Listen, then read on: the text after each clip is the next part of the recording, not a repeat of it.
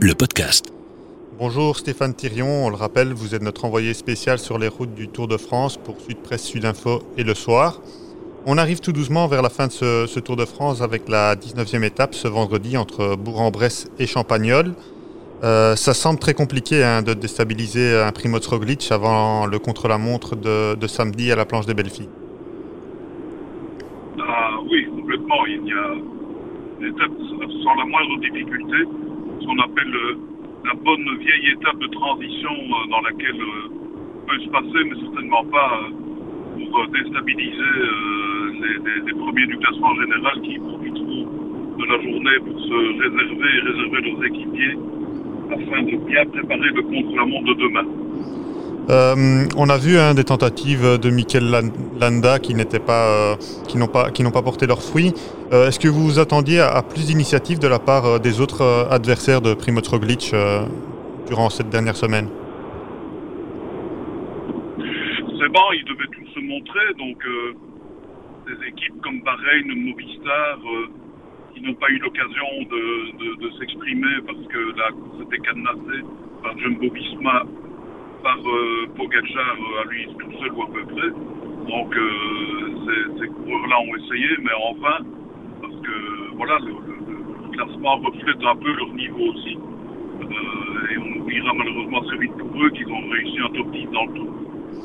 Euh, cette 19e étape, on l'a dit, hein, devrait sourire euh, à une échappée. Euh, quels sont les, coureurs à tenir à l'œil aujourd'hui? Je ne sais pas si c'est formaté pour une échappée sans, discussion, parce que le, profil se prête vraiment bien aussi à, une arrivée au sprint. il ne faut certainement pas l'exclure dans la mesure où la lutte pour le maillot vert est encore très serrée.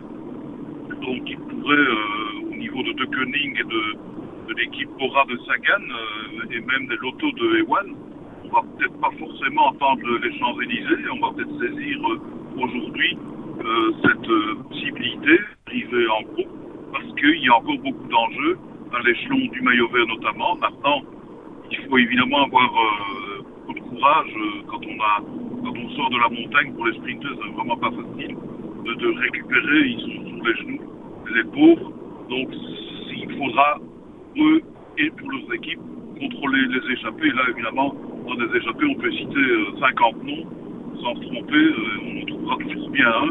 Et ce seront sans doute toujours les mêmes, euh, les baroudeurs d'équipes françaises en particulier, qui ont quand même des, choses à se faire pardonner, si je puis dire, sur ce Tour de France.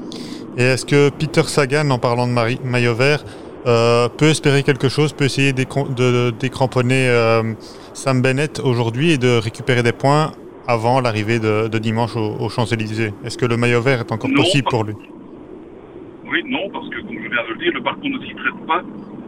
Il n'est pas possible décramponner Bennett sur euh, le, parcours d'aujourd'hui. Il y a une, petite côte euh, que, tous les sprinteurs, en ceux y compris Bennett, euh, franchiront sans problème. Donc il n'y a pas possibilité pour Sagan de décramponner Bennett aujourd'hui. La seule possibilité pour lui de se rapprocher du maillot vert est de gagner et l'étape et le sprint intermédiaire.